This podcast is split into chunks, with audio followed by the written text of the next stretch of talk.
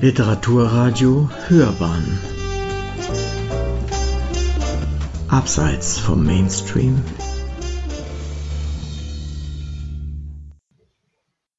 Abhandlung vom Wasser im Basalt.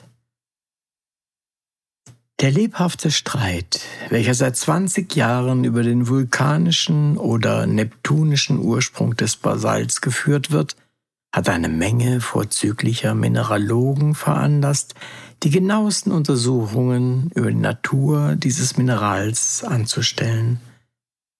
Dennoch ist es auffallend, dass bei so vielen sorgfältigen Bemühungen ein Umstand bisher übersehen worden ist, der für die Lithogenesie sehr wichtig zu sein scheint.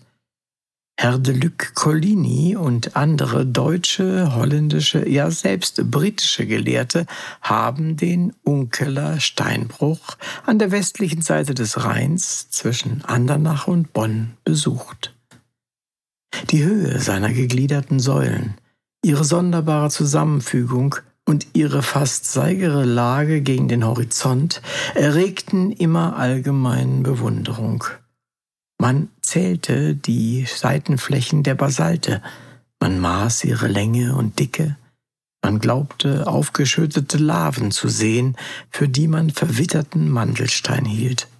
Aber man vergaß die Stalaktiten zwischen den Prismen, den Wasserkies im Basalt, die oft drei Zoll breiten Oliviten und, was das Wichtigste ist, die mit Wasser gefüllten Höhlungen.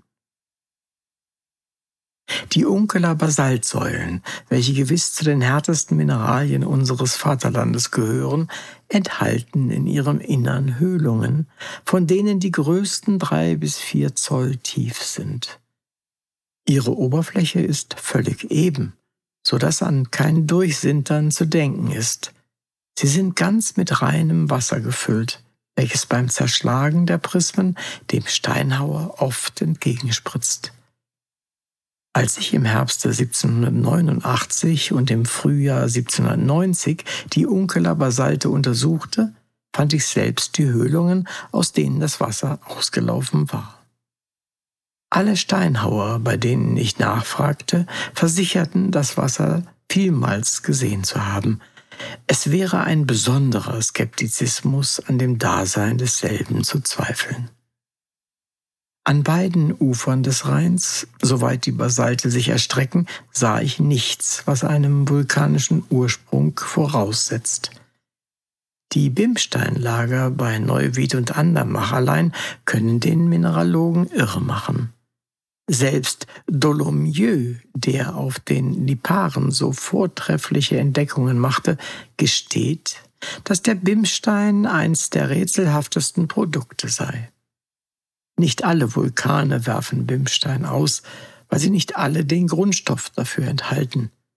Aber alle Bimsteine setzen auch nicht die Nähe von Vulkanen voraus. Die Bimsteine bei Andernach liegen in waagerechten Schichten, die mit Schichten von Tonerde abwechseln. Beide streichen parallel übereinander her. Gleiche Lage lässt gleiche Entstehung vermuten – Eben die Fluten, welche Terebrateln, Pektiniten, Chamiten usw. So herbeiführten, konnten diese nicht auch den leichten Bimstein aus entfernten Gegenden wegschwemmen und ihn in unseren unvulkanischen Gegenden absetzen? Die Erscheinung des Wassers im Basalte scheint ein neuer Grund für den neptunischen Ursprung derselben zu sein.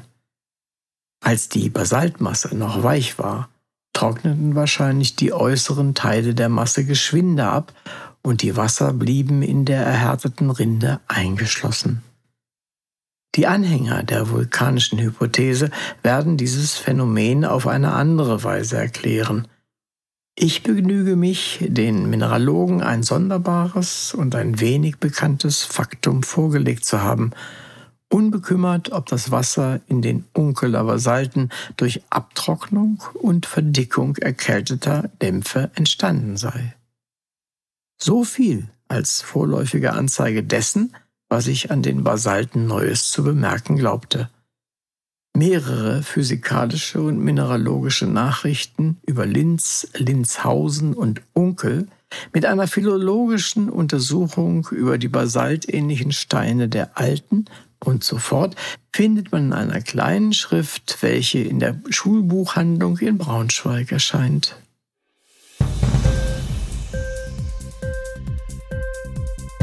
Hat dir die Sendung gefallen? Literatur pur, ja, das sind wir. Natürlich auch als Podcast. Hier kannst du unsere Podcasts hören.